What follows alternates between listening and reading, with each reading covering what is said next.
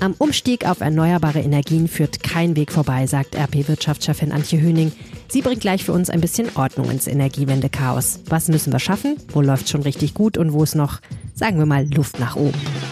Wie Klimaneutralität schon heute möglich ist, erklärt uns Charlotte Beißel aus dem Vorstand der Stadtwerke Düsseldorf. Und auch, welchen Weg kommunale Energieerzeuger noch vor sich haben.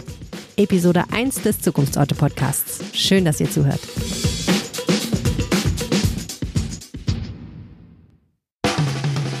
Zukunftsorte. Der Transformationspodcast von Euref und Rheinischer Post. Mit Helene Pawlitzki. Der Himmel ist grau und es hat minus ein Grad. Es ist nicht der allerschönste Tag für einen kleinen Spaziergang um den Lichtenbrucher Baggersee hier im Norden von Düsseldorf. Und die Aussicht, in einer muckelig geheizten Wohnung zu sitzen oder vielleicht in einem muckelig geheizten Büro, die ist schon sehr verführerisch für mich gerade.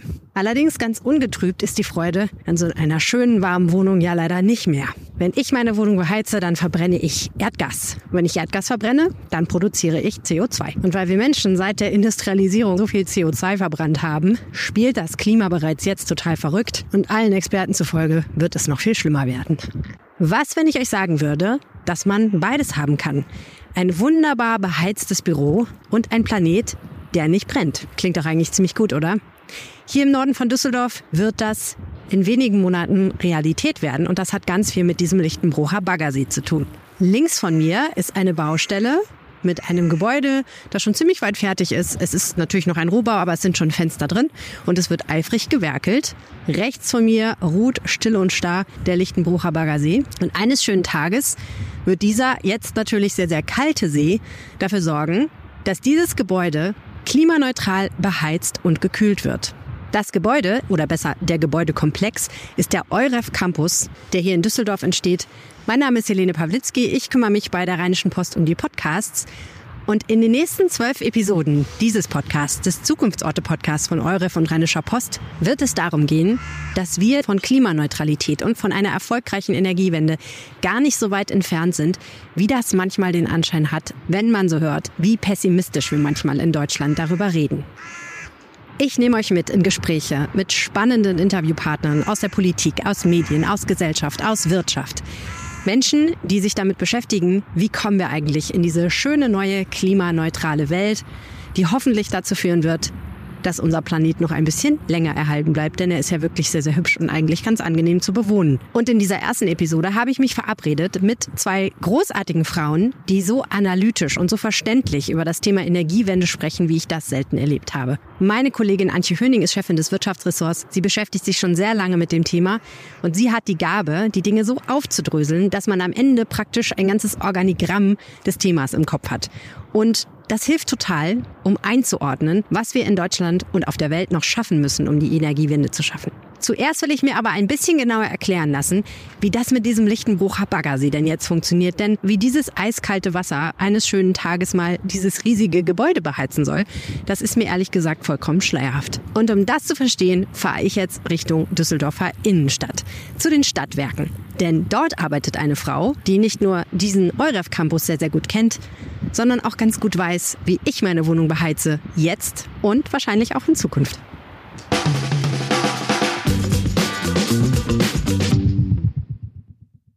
Herzlich willkommen im Zukunftsorte-Podcast Charlotte Beißel. Guten Tag, liebe Helene Pawlitzki. Sie sind Juristin von Beruf. Trotzdem kennen Sie sich ganz gut aus mit dem Thema Energie und Energiewende, denn Sie sind Mitglied des Vorstands bei den Stadtwerken Düsseldorf. Eine ganz spannende Aufgabe in einer super spannenden Zeit dafür, oder? So kann man sagen. Seit dem 1.1. darf ich auch äh, das Thema Vertrieb verantworten und ich hätte mir keine aufregendere Zeit als die aktuelle wünschen können. Das glaube ich. Ähm, ich war ja gerade am Euref Campus, der hier in Düsseldorf entsteht und frage mich seitdem, wie kann es eigentlich sein, dass ein See dafür sorgt, dass ein großes Gebäude beheizt und gekühlt wird eines schönen Tages. Welche Technik steckt dahinter? Ja, der Euref Campus hier äh, in Düsseldorf im Stadtgebiet ist ja schon als Reallabor der Energiewende konzipiert worden und von vornherein darauf angelegt, alle Möglichkeiten erneuerbarer Energie zu nutzen, sowohl um das ähm, Gebäude oder den Gebäudekomplex, muss man sagen, ähm, mit Energie zu versorgen, zu kühlen und zu beheizen. Und die unmittelbare Nähe zum Lichtenbrucher Baggersee ermöglicht diese nachhaltige Energieversorgung des Euref Campus. Äh, dabei ist die Nutzung des Seewassers tatsächlich der zentrale Baustein. Hier werden zwei Leitungen in den See eingebracht, eine in die obere und eine in die untere Wasserschicht. Durch einen ganz engmaschigen Seier, der mhm. da angebracht wird, strömt dann das Wasser. Seier heißt Sieb. Sieb, mhm. genau, tatsächlich. Das muss gesiebt werden und ähm, in einer Reinform dann sozusagen ähm, in die Leitung eingebracht werden und das Wasser strömt dann ähm, aus der Seewasserstation in einen sogenannten Wärmetauscher. Mhm. Und ähm, dieser Wärmetauscher ähm, wird dann das Seewasser im Sommer äh, erwärmen und im Winter abkühlen. Total abgefahren eigentlich. Und was passiert dann mit der dadurch generierten Wärme oder Kälte? Ja, das fließt dann sozusagen ins Gebäude über ein Leitungsnetz und ähm, fungiert dann im Winter als Wärmequelle und im Sommer als Wärmesenke. Das ist also ein sehr ausgeklügeltes System. Wie wird das gesteuert? Das ist ja auch eigentlich sehr wichtig. Das heißt, dieser Gebäudekomplex aus den zwei großen Gebäuden am EUREF Campus verfügt über ein sehr intelligentes Energiemanagementsystem, den sogenannten Microgrid Advisor auf Englisch. Mhm. dieses intelligente Gehirn des Gebäudes verknüpft alle Energieerzeuger, also das Seewasser, die Wärmepumpen, was auch ein wesentlicher Beitrag für die Energieversorgung des Campuses ist, dann die Solarenergie, die auf dem Dach angebracht wird, aber auch an den Fassaden. Und dann gibt es sogenannte Hybridkühler und die Fernwärme, die äh, in den sehr kalten Zeiten sozusagen das Gebäude noch zusätzlich mit Wärme versorgt. Weswegen sage ich das? Das Ganze muss natürlich gesteuert werden. Und dieser sogenannte Microgrid Advisor ist das intelligente Versorgungssystem des äh, Campuses. Braucht man dann eigentlich, wenn man sowas hat, noch Stadtwerke? Oh, das kann ich äh, eindeutig bestätigen, dass wir gebraucht werden. Allein die Konzeption, wie ich jetzt mitbekommen darf, ist ein unglaublich großes Unterfangen. Also wir haben ähm, auf der Seite von EUREF natürlich ein entsprechendes Planungsbüro, was das Ganze mit uns beplant. Dann gibt es die unterschiedlichen Gewerke. Also ich habe es gerade gesagt, ähm, die ähm, Photovoltaik auf dem Dach und an der Fassade. Sie haben die Wärme und Kühlung durch den ähm, Baggersee. Sie haben das Thema Mobilität mit äh, Ladeinfrastruktur und das Ganze muss natürlich netzseitig gestützt werden. Und die Stadtwerke Düsseldorf sind der Energieversorger hier vor Ort, der, äh, das lokale Stadtwerk. Wir sind dafür da, so, sowohl sozusagen die Netzseite mit abzudecken, als auch die einzelnen Gewerke zur Verfügung zu stellen. Und ähm, das Ganze wird natürlich auch, ähm, wenn es dann in Betrieb genommen wird im nächsten Jahr, 2024 ist es endlich soweit, ähm, mit entsprechender Wartung verbunden sein. Und ähm, Ihre Frage zielt ja darauf ab, dass äh, der Campus autark sich versorgt. Aber dahinter stecken natürlich ganz, ganz viele intelligente äh, Ingenieurinnen, Ingenieure, Planer, die ähm, dafür sorgen, dass das auch immer funktionsfähig ist. Mhm. Aber das heißt, wenn das die Zukunft ist und die Zukunft irgendwann breiter ist als nur jetzt an dem einen Punkt, an dem Euref Campus, dann ändert sich auch so ein bisschen die Rolle von Stadtwerken letztendlich. Die das Aufgaben, so. die die haben, ja. Das ist also das, was wir am Euref Campus in Groß sehen. Ähm, es sind ja tatsächlich unglaublich große Dimensionen, wird sich ja auch bei den privaten Kunden abspielen. Und das merken wir jetzt ganz stark beschleunigt durch die Energiewende und die Energiekrise aus den letzten zwei Jahren. Das heißt, Kundinnen und Kunden setzen sich damit auseinander, ob sie vielleicht auf ihr Einfamilienhaus eine Photovoltaikanlage aufbringen können. Sie setzen sich mit dem Thema Wärmepumpen auseinander oder Fernwärmeversorgung, je nachdem, wo ihr ähm, Eigentum liegt. Ähm, und es geht ganz stark in äh, Richtung Autarkie. Das nennt man also im Fachjargon den sogenannten Prosumer und äh, jemand, der seine eigene Energie äh, produziert, aber dann auch äh, Konsument ist, denn wie wir wissen, wird auch die eigene Erzeugung nicht ausreichen, um einen sicher immer mit äh, Energie zu versorgen. Jetzt haben wir wieder das Thema, was aktuell diskutiert wird, die Dunkelflaute. Das heißt, die lokalen Stadtwerke und Energieversorgungsunternehmen werden natürlich eine ganz wesentliche Rolle in der Sicherheit der Energieversorgung spielen. Das heißt, wenn immer etwas ausfällt, sind wir dazu da, als Grundversorger sozusagen als Backup. Hm. Auf dem ORIF Campus wird ja Klimaneutralität schon Realität werden 2024. Warum ist das da 2024 schon möglich und im Rest von Düsseldorf erst 2035, was ja gemessen an den sämtlichen anderen Klimaneutralitätszielen schon ein sehr ambitioniertes ist? Ich denke, ein ganz wesentlicher Aspekt dabei ist, dass ähm, der EUREF Campus auf der grünen Wiese konzipiert ist. Das heißt, er kann aus, mit allen technologischen Neuerungen, die wir aktuell zur Verfügung haben, schon starten und ähm, sie zum Bestandteil der Planung machen. Was sicherlich auch ein ganz wesentlicher Faktor ist, ist, dass es an einer unglaublichen Konsequenz erfolgt. Das heißt, alles, was nicht darauf einzahlt, kommt auch nicht in Frage. Und ähm, so ist der äh, EUREF Campus von Anfang an energetisch smart äh, angedacht worden. Diese Energiezentrale, von der ich eben berichtet habe, sowie der Einsatz von Solarkraft und erneuerbaren Energien, ähm, haben das sozusagen ein, als Vorzeigeprojekt äh, jetzt werden lassen. Hm. Sie haben gerade schon gesagt, ähm, auch die Stadtwerke werden bis 2035 klimaneutral Energie erzeugen. Wie ist es denn jetzt, Ende des Jahres 2023? Wie viel Prozent der Energie wird hier noch fossil erzeugt? Heute ist der Anteil der Gasverstromung über das GOD-Kraftwerk noch sehr hoch. Und, ähm, über 50 Prozent. Ja. Mhm. Und es ist aber der aktuellen Debatte ja auch im Bundesdeutschland zu entnehmen, dass sogar der Trend dahin gehen kann, dass wir das als Brückentechnologie sogar noch eine geraume Zeit ähm, in Bundesdeutschland gebrauchen äh, oder brauchen werden, denn ähm, die Kraftwerkstrategie, die jetzt kurz vor Abschluss äh, ja, stand und jetzt nochmal ins Stocken geraten ist, die zeigt, dass die Gaskraftwerke als Brückentechnologie notwendig sein werden. Um, und bis dahin werden wir mit CO2-Zertifikaten arbeiten. Das tun wir ähm, aktuell schon. Vielleicht noch als Ergänzung für unsere Kundinnen und Kunden ist es, glaube ich, sehr wichtig, denn wir haben in Düsseldorf etwa 80 Prozent Marktabdeckung bei den Privatkunden dass wir schon heute auf Ökostrom umgestellt haben. Und wir haben über sogenannte Herkunftsnachweise die ähm, Versorgung der Kundinnen und Kunden im Strombereich schon vergrünt. Und ähm, so werden wir in kleinen Schritten die Transition hin zur Dekarbonisierung, denke ich, bis 2035 sehr gut schaffen. Und wie sieht dann der Energiemix 2035 aus? Das kann man, glaube ich, in der, also wenn, Sie, wenn man sich jetzt ein Tortendiagramm vorstellen würde, so in der Belastbarkeit noch nicht sagen.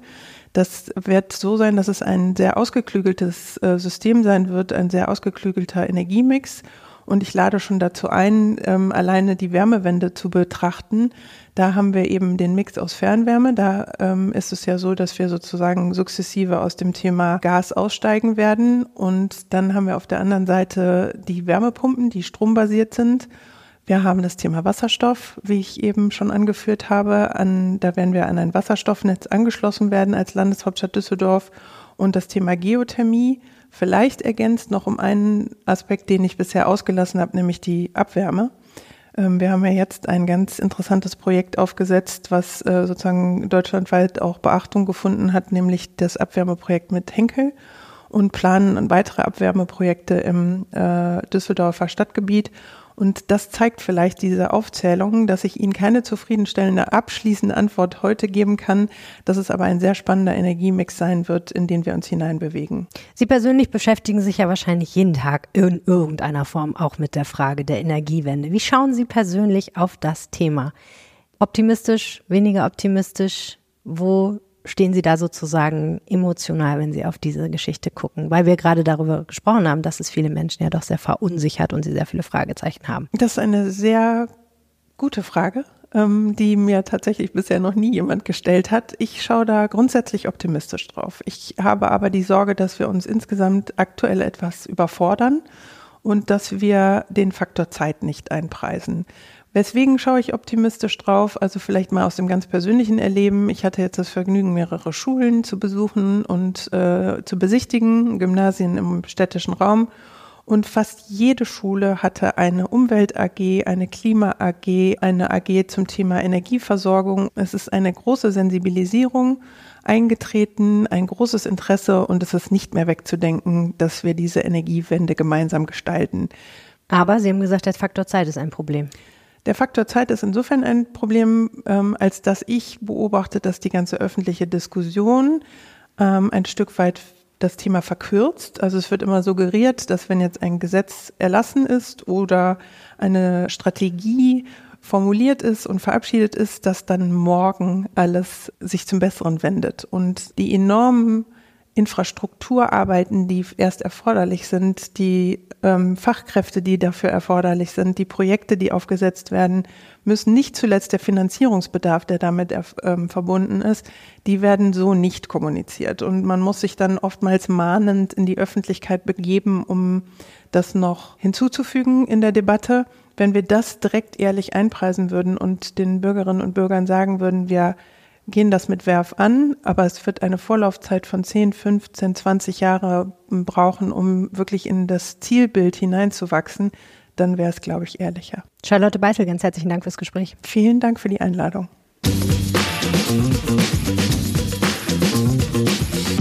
Wenn ich Dinge verstehen will, die was im entferntesten mit Wirtschaft zu tun haben, dann gehe ich immer zu Antje Höning. Antje Höning ist die Ressortleiterin für Wirtschaft bei der Rheinischen Post und sie hat eine unnachahmliche Art, die Dinge so aufzudröseln, dass man sie auf jeden Fall endlich mal kapiert. Herzlich willkommen hier im Zukunftsorte-Podcast, Antje Höning. Hallo Helene. Wie lange wissen wir eigentlich schon, dass wir eine Energiewende vollziehen müssen in Deutschland? Eigentlich können wir das schon ganz lange wissen, weil auf der einen Seite ja die Ressourcen, die wir bisher benutzt haben, Öl und Kohle und Gas endlich sind. Da ist klar, dass irgendwann die Lagerstätten erschöpft sein werden. Aber vor allen Dingen wissen wir das natürlich, seitdem uns allen klar geworden ist, wie dramatisch die Lage beim Klima ist. Gerade erst wurde eine Studie vom Kopernikus-Verbund vorgestellt, der gesagt hat, dass jetzt zum ersten Mal die kritische Marke bei der Erderwärmung überschritten ist. Es ist nur ein Tageswert, aber es ist natürlich trotzdem alarmierend. Wir alle sehen die Bilder von Überflutungen, von Hochwasser, von Dürren und selbst selbst wenn der Sommer in Deutschland in diesem Jahr so bescheiden war, dass niemand an Klimawende dachte, so ist doch klar, dass äh, die Erde in einem schlechten Zustand ist und wir alle eigentlich was tun müssen. Und eigentlich wusste die Staatengemeinschaft das schon 2015. Da war ja die große Weltklimakonferenz in Paris, wo man sich auf das 1,5 Grad Ziel verpflichtet hat. Das ist leider auch schon wieder acht Jahre her, ohne dass viel passiert ist. Ist das noch irgendwo strittig, dass wir umsteigen müssen? Ja, Donald Trump bezweifelt, dass es die Klimawende gibt. Auch in Deutschland gibt es einige verirrte Menschen, die das glauben. Auch die AfD ignoriert ja, negiert ja in Teilen, ähm, dass wir Klimawandel haben und sagt, heiß war es doch auch schon vor ein paar Jahren. Das stimmt ja auch. Darum ist es ja so wichtig, dass man das Ganze wissenschaftlich nachvollziehbar belegt und immer sagt, was wir jetzt haben, ist vielleicht normales Wetter und was anderes ist aber eben auch schon Klimawandel. Und in der Wissenschaft gibt es daran keinen Zweifel.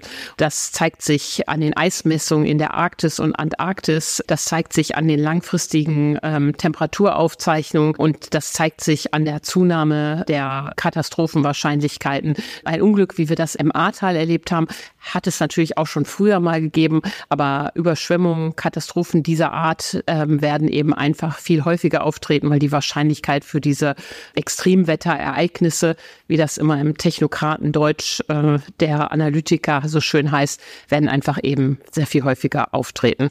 Das heißt, der gesellschaftliche, auch der politische Streit, den wir in Deutschland vielleicht hier und da und immer wieder haben, der dreht sich nicht um die Frage, müssen wir das überhaupt alles machen oder nicht, sondern eigentlich immer nur, wie müssen wir es machen?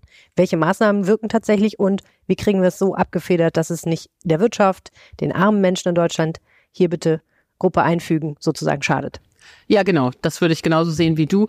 Die Mehrheit der Parteien äh, hat das Problem erkannt. Sie verpflichten sich alle auf das Klimaziel von Paris. Und das Ziel eint auch Industrie und Verbraucher und Umweltschützer. Die Frage ist, wie geht der Weg dahin? Ganz genau. Und äh, da ist ja die allererste Frage, müssen wir den größten Beitrag leisten? Müssen das andere Länder? Geht es darum, welches Land pro Kopf am meisten äh, CO2 emittiert? Ähm, haben die anderen Länder ein Recht aufzuholen? Aber es ist ist nicht nur ein zwischennationales Problem, sondern es ist auch ein natürlich innerdeutsches Problem. Welcher Sektor ist ähm, schuld? Und wenn wir darauf gucken, sind es ja vor allen Dingen drei große Gruppen, die für die Emissionen zuständig sind. Das eine ist der Bereich Stromerzeugung. Wir haben äh, hier die Braunkohlekraftwerke vor der Haustür im Rheinischen Revier. Der zweite Bereich ist ähm, Wärme und Gebäude. Und der dritte große Bereich ist Mobilität. Und dann kommt natürlich noch Landwirtschaft, äh, Fleischproduktion und so weiter hinzu. Und wenn man diese Bereiche einzeln so durchklimpert, sieht man sehr wohl, äh, wer hat da was zu verantworten und wo sind auch schon Fortschritte erreicht worden. Mhm. Wir gucken uns in diesem Podcast ja spezifisch den Energiebereich an. Fossil soll raus, erneuerbar soll rein, das ist irgendwie klar. Aber was heißt das denn konkret? Also was müssen wir denn eigentlich machen? Äh, da hilft wieder der Blick in die einzelnen drei Bereiche. Fangen wir nochmal mit dem Stromsektor an. Ähm, da ist schon sehr, sehr viel passiert, Gott sei Dank. Es wurde viel Windkraft ausgebaut, onshore und offshore. Es äh, hat eine Solaroffensive gegeben. Wir sind noch lange nicht am Ende äh, der Fahnenstange, aber ähm, da ist der Weg schon mal eingeschlagen. Wir haben in Ostdeutschland Gott sei Dank äh, die alten Braunkohlekraftwerke alle abgeschaltet. Die Lausitz ist immer noch ein Riesending. Die will ja 2038 aussteigen. Im Rheinischen Revier will man 2030 aus der Braunkohle aussteigen. Das sind gute Ziele. Ob das gelingt, steht noch so ein bisschen in den Sternen. Das hängt eben auch davon ab, äh, ob die Erneuerbaren schnell genug hochkommen, ausgebaut werden. Ein ganz besonders schlechtes Beispiel ist da leider Bayern. Die haben sich erst jahrzehntelang gegen den Netzausbau gewehrt. Dann haben sie sich gegen die Windkraft gewehrt und dabei sind sie das äh, Bundesland, was besonders viel Energie braucht und was besonders darunter leidet, dass die Atomkraftwerke abgeschaltet sind, von denen sie auch sehr gelebt haben. Bayern wird da in Zukunft zu Lasten der anderen Länder leben und die kriegen jetzt die Quittung dafür, dass sie bei diesen Sachen allen überall auf der Bremse gestanden haben. Das ist der Stromsektor. Vielleicht ein, um mal einmal einzuhaken. Also Atomkraft ist natürlich auch nochmal so ein Stichwort. Ne? Wir haben uns ja nicht nur entschieden, dass wir eine Energiewende von fossilen zu erneuerbaren machen wollen. Wir haben uns auch noch entschieden, dass wir aus der Atomkraft aussteigen wollen. Das ist ein schwieriger Konflikt und manche Leute sagen, das geht gar nicht. Geht das nicht oder geht das schon? Doch, das geht, aber der Preis dafür ist, dass dann die Erneuerbaren massiv hochkommen ähm, müssen. Also der Hochlauf muss viel schneller sein und vor allen Dingen der Netzausbau muss viel schneller sein. Und da sind wir leider noch überhaupt nicht weit vorangeschritten. Was heißt Netzausbau? Der genau? Netzausbau des Stromnetzes, weil das bisher ähm, war die Energieversorgung weitgehend dezentral. Die Bayern hatten ihre Atomkraftwerke, die Baden-Württemberger, äh, wir hatten unsere Braunkohlekraftwerke in Nordrhein-Westfalen, in Niedersachsen gab es ein Atomkraftwerk. Jetzt, wenn die Atomkraftwerke abgeschaltet sind und wir auch noch aus der Kohle aussteigen, müssen wir ja ganz viel Windstrom von der Nordsee und Ostsee ähm, in die Industriezentren im Westen und im Süden bringen. Und dazu müssen Stromautobahnen gebaut werden, ähm, die es bisher so noch nicht gab. Es müssen neue Verteilnetze da gebaut werden, um quasi den Strom von den Autobahnen ähm, in die einzelnen Städte zu bringen. Und äh, der Plan dafür steht fest, aber man ist da, obwohl es auch seit Jahren bekannt ist, kommt kaum voran. Was natürlich auch daran liegt, dass es viel Bürgerproteste gibt. Wir haben in, äh, hier in Nordrhein-Westfalen in Meerbusch den Streit um den Konverter erlebt. In Bayern gibt es Streit um oberirdische Stromleitungen. Das hat Bayern dann so gelöst, dass sie gesagt haben, müssen alle unter die Erde. Kann man machen, ist viel aufwendiger, braucht mehr Zeit, braucht mehr Geld, dadurch stockt alles. Es gibt Bürgerinitiativen, die sich dagegen wehren, ähm, gegen Netzausbau und Windkraftausbau. Dann werden der rote Milan ausgepackt und andere Tiere, die zu schützen sind. Da stoßt dann auch Artenschutz und Energiewendeinteressen äh, stoßen sich da aneinander. Und weil das Atomkraftthema bei manchen so beliebt ist, es war ein Fehler, die Atomkraftwerke nicht länger laufen zu lassen, die drei, die wir abgeschaltet haben. Aber gerettet hätte uns das auch nicht. Diese drei Atomkraftwerke haben keine zehn Prozent mehr zur deutschen Stromerzeugung beigetragen. Und ähm, das hätte unser Problem nicht grundsätzlich gelöst. Du hast schon gesagt, woran es liegt, dass man nicht konsequent einsteigt. Das eine sind natürlich, ich sage jetzt mal ideologische Dinge, wo man vielleicht sagt, ich, ich mag, ich finde, ein Windkraftwerk ist unästhetisch. Ich mag das nicht, dass das hier rumsteht. Ich möchte das nicht in meiner Landschaft haben. Ich möchte es vielleicht auch nicht vor der Tür haben, weil ich Angst habe, vielleicht macht das doch Krach oder mindert den Wert meines Eigenheims, wie auch immer.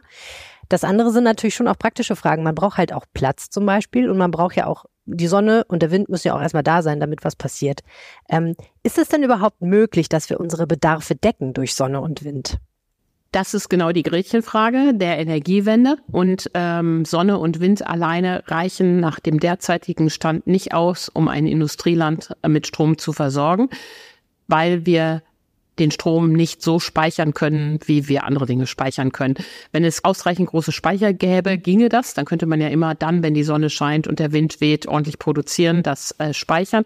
Aber so groß sind die Speicher nicht und so groß sind ja auch noch nicht die Flächen zu ihrer ähm, Erzeugung. Das heißt, jetzt für eine Phase des Übergangs, die auch noch ein paar Jahre, ähm, nicht zu sagen Jahrzehnte dauern wird, brauchen wir Übergangstechnologien, grundlastfähige Kraftwerke, die uns dann versorgen, wenn die Dunkelflaute herrscht. Also wenn der Wind nicht weht und die Sonne nicht scheint, was ja an Wintertagen durchaus der Fall ist, brauchen wir andere Kraftwerke als Backup, als ähm, äh, Reserve, die uns dann versorgen.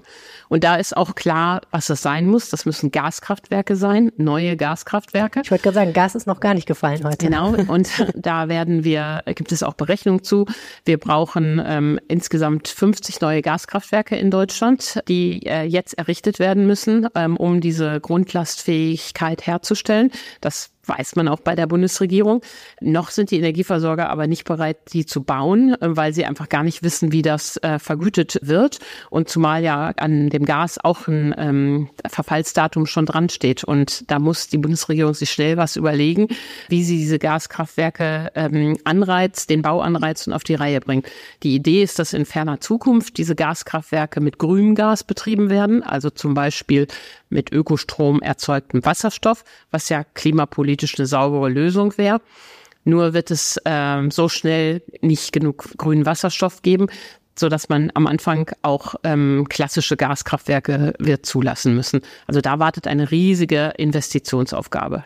Gehen wir nochmal vielleicht drei Schritte für mich zurück. Warum muss es Gas sein? Das ist erstmal Ausschlussprinzip. Atom haben wir abgeschaltet, Kohle wollen wir abschalten, dann äh, Öl wollen wir ja schon gar nicht haben. Also bleibt ähm, Gas als ähm, einziges grundlastfähiger Stoff über. Grundlastfähig heißt, ähm, das Gas springt dann ein, wenn der Wind nicht weht und die Sonne nicht scheint. Und der Vorteil von einem Gaskraftwerk ist, dass man das irre schnell hochfahren kann. Übrigens viel schneller als ein Atomkraftwerk. Atomkraftwerke brauchen, sind behäbig, brauchen Zeit zum Rauf- und Runterfahren. Und ein Gaskraftwerk kann man hochfahren wie ein Wasserkocher. Man kennt es von zu Hause vom Gasofen. Genau, man, man kennt es vom, einfach genau, so einfach ist äh, die Welt da und so sind die Parallelen. Und ähm, diese schnell zuschaltbaren, auf Knopfdruck zuschaltbaren Gaskraftwerke brauchen wir. Mhm. Gas, das ist ja ein, äh, sagen wir mal, Reizthema in letzter Zeit gewesen, weil wir festgestellt haben, erstens, wir haben kein eigenes Gas. Wir müssen es also von woanders holen. Zweitens, wir haben festgestellt, ähm, von da, wo man es holt, nämlich aus Russland, ähm, möchten wir es nicht mehr haben. Und dann äh, waren wir in der blöden Situation, uns überlegen zu müssen, wo sollen wir es denn stattdessen hernehmen und so weiter. Lange Geschichte. Ähm, ich habe aber auch immer so das Gefühl, naja, Gas ist natürlich auch fossil. So, das heißt, es ist irgendwie so ein bisschen, bisschen netter als Kohle und Öl, aber auch nicht 100 Prozent nett. Woran liegt das, dass Gas doch ganz okay ist dann irgendwie am Ende des Tages? Das hat einen technischen Grund und einen zukunftsgerichteten Grund. Der technische Grund ist, äh, die Effizienz von Gas ist viel höher als von Braunkohle. Also mit der Erzeugung von Strom durch Gas sind viel weniger CO2-Emissionen verbunden als bei Steinkohle und noch viel weniger als bei Braunkohle. Und der zweite Punkt ist, die Hoffnung ist ja, dass wir in Zukunft grünes Gas herstellen. Das heißt, aus Wasser stellen wir per Elektrolyse äh, Wasserstoff her und dazu brauchen wir Strom. Und wenn dieser Strom mit Sonne oder Wind erzeugt worden ist, ist das grün erzeugter Wasserstoff. Und wenn wir den in einem Gaskraftwerk verbrennen, ist das fürs Klima eine ganz saubere Sache. Das Problem ist, wir brauchen ganz viel Wasserstoff, wir brauchen viel Sonne und wir brauchen viel Wind und alle gehen ja jetzt auf diesen Zug, so dass äh, es da in Zukunft einen Run gibt und Deutschland hat nicht die besten Voraussetzungen dafür, um diesen grünen Wasserstoff zu erzeugen und die Industrie will den auch haben. Aber grundsätzlich, das ist der Vorteil von Gaskraftwerken: schnell zuschaltbar und mit grünem Wasserstoff betreibbar. Mhm. So, jetzt vor langer Zeit hatte ich dich unterbrochen. Da waren wir nämlich beim ersten Bereich, nämlich beim Strom eingestiegen, weil die Frage ja war, was heißt das eigentlich konkret, dass wir jetzt umsteigen müssen von fossil auf erneuerbar? Was ist der zweite Bereich und wie geht das da? Sehr aufmerksam. Genau, dass du den Faden wieder aufnimmst. Der zweite Bereich ist natürlich das Thema ähm, Gebäude. Da äh, bei Gebäuden ist sehr viel zu machen. Da ist äh, viel nicht gemacht worden. Da könnte man sehr viel CO2-Emissionen einsparen, indem man die Häuser dämmt und indem man eine klimafreundlichere Heizung einbaut. Das hat ja auch die Bundesregierung erkannt. Leider hat Herr Habeck dann mit seinem Heizungsgesetz einen Weg versucht einzuschlagen, der die Bevölkerung massiv vor den Kopf gestoßen hat. Zu sagen, wir müssen umrüsten, die Heizung war ja vollkommen richtig. Er ist ja nur mit der Brechstange vorgegangen, hat so kurze Fristen gesetzt, dass es die Menschen baulich und finanziell überfordert hätte. Dann ist man ja zurückgerudert ähm, und jetzt gibt es erst in etwas weiterer Zukunft diese Umtauschpflicht ähm, und alles ist auch noch gekoppelt daran, wie schnell die Kommune ist. Aber wenn die Leute auf Dauer ihre Häuser sanieren und ihre Heizung eintauschen, ist da wirklich eine große Ersparnis äh, an CO2 möglich. Darum der Weg, den er beschreiten wollte, das Ziel war ja richtig. Er hat es nur einfach völlig falsch ähm, angepackt. Und jetzt ist ja der Plan so, das Heizungsgesetz ist in, trifft in Kraft am 1. Dezember. Mm, dann gelten diese Fristen. Große Städte müssen bis 2026 eine Wärmeplanung vorlegen, kleine bis 2028. Und danach müssen die Haushalte in diesen Städten wenn sie die Heizung umrüsten, auf eine Ökoheizung umrüsten. Wer eine Gasheizung hat, kann die jetzt erstmal weiterlaufen lassen, kein Problem. Aber wenn dann äh, eine Totalsanierung ansteht, dann muss es halt eine Ökostromheizung sein. Das ist ja zum Beispiel eben die berühmte Wärmepumpe oder es gibt ja auch noch ähm, andere Möglichkeiten, wie man dann heizen kann. Mhm. Aber nur um das nochmal aufzudrüsseln, das heißt, erstmal muss die Stadt oder die Kommune sagen, okay Freunde, hier kommt Fernwärme hin, hier gibt's die Möglichkeiten, hier gibt's die Möglichkeiten, damit natürlich erstmal die Haushalte überhaupt reagieren können, sagen können, ah, ich möchte gerne ans Fernwärmenetz angeschlossen werden, also Wärme bekommen, die durch Leitungen von einem Ort, wo sowieso Wärme erzeugt wird, beispielsweise bei einem Kraftwerk, dann zu mir nach Hause kommt und mir da die Bude heizt. Oder ich brauche eine Wärmepumpe und damit eine Wärmepumpe in meinem Haus funktioniert, muss ich natürlich erstmal entsprechend dämmen zum Beispiel, weil sonst ist sie nicht effizient genug, um dieses Haus tatsächlich zu beheizen. Also das ist jetzt sozusagen die Gnadenfrist, dass man erstmal sagt, okay, wir, wir gucken erstmal, was überhaupt die Voraussetzungen sind. Wo ja muss man wahrscheinlich auch sagen, bei manchen Kommunen noch ein großes Fragezeichen dran ist, ob die das zu der gesetzten Frist wirklich konkret sagen können. Ne? Ja, Genau, da, das ist tatsächlich das Problem, aber ähm, das ist ja aus Sicht der Haushalte jetzt erstmal nur günstig. Solange die Kommune keine Wärmeplanung vorgelegt hat, kann mich keiner zwingen, eine klimafreundliche Heizung ähm, einzubauen. Genau, und äh, diese Fristen 26, 28 geben ja den Bürgern erstmal nur so eine grobe ähm, Orientierung. Am Ende ist das im Eigeninteresse der Bürger, äh, darauf umzustellen, weil die klassischen Heizungen sind ja mit viel CO2-Emissionen verbunden. Und unabhängig vom Heizungsgesetz läuft ja weiter die Maßnahme, dass CO2 künftig äh, stärker besteuert wird. Also Jahr für Jahr wird CO2, das wir in die Luft pusten, teurer. Ähm, und das schlägt sich auch auf die Verbraucher nieder. Und von daher haben die Haushalte von sich heraus schon einen Anreiz, ähm, auf Dauer umzusatteln. Darum war das ja mit der Brechstange und diesem Verbot auch noch so doppelt doof. Ähm, es lief ja längst der Mechanismus, der die Menschen bei dem eigenen Portemonnaie packt, was ja immer viel sinnvoller ist. Hm. Und beim Thema Wärme fällt mir noch ein, naja, die Wärme, die wir jetzt durch fossile Energieträger erzeugen, müssen wir dann teilweise eben auch durch Strom erzeugen oder sind wir wieder beim Sektor 1, wo die Last quasi noch größer wird, oder? Genau, das stimmt. Wenn Deutschland eine Republik der Wärmepumpen und E-Autos wird, brauchen wir auch nochmal mehr Strom. Und das zeigt wieder, ähm, wie stark die Nachfrage da wachsen wird, äh, wie das auch den Preis tendenziell treiben wird und warum wir so viele Netze und so einen Ökostromausbau brauchen. Das ist genau der Punkt dazu. Und der dritte Bereich, da sind wir schon beim E-Auto, ist nämlich der Verkehr. Genau.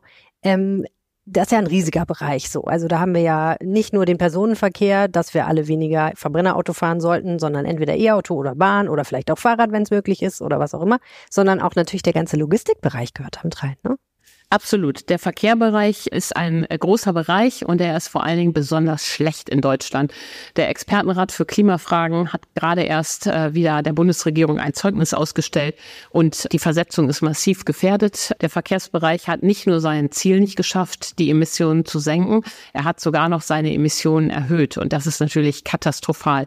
Und das ist auch für eine Ampel, die angetreten ist als Klimakoalition und Zukunftskoalition, ein echter Schlag ins Kontor.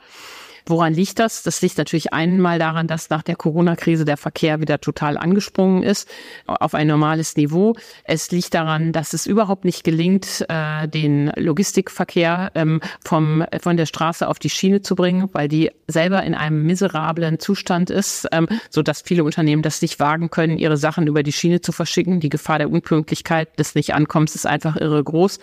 Und es liegt natürlich auch daran, dass die Leute weiter viel Auto fahren, schwere Autos fahren, zum Teil schwerer als in anderen Ländern, dass die E-Offensive ja am Anfang von der Autoindustrie verschlafen wurde. Jetzt kommt sie mit Modellen, die sind noch sehr teuer. Jetzt kommen die Chinesen, die werden den deutschen Herstellern ordentlich Preisdruck machen, was für die Verbraucher eine gute Nachricht ist. Naja, und das Ladenetz ähm, ist natürlich auch noch überhaupt nicht so ausgebaut, als dass wir 15 Millionen E-Autos in Deutschland fahren lassen können. Das ist ja das Ziel. Wir haben gerade eine Million, 15 Millionen sollen es werden in den nächsten Jahren. Das gibt die Infrastruktur aber noch nicht her. Nur ähm, hier muss auf beiden Seiten was passieren. Also der Druck auf klassische Autos muss wachsen. Da ist der Verkehrsminister ganz taub auf dem Thema. Da gibt es ja viele Maßnahmen wie Tempolimit, äh, Parken in Innenstädten teurer machen, mehr Zone 30 einführen, einfach um das äh, Auto ein bisschen unattraktiver zu machen, Pendlerpauschale abschaffen, um nochmal so ein Reizthema für die Landbevölkerung zu sagen. Aber neben nicht nur Peitsche, sondern auch Zuckerbrot. Der öffentliche Nahverkehr muss natürlich ausgebaut werden. Ähm, was nutzt uns ein 49-Euro-Ticket auf dem Land, wenn aber nicht der Bus kommt oder nur einmal in der Stunde kommt?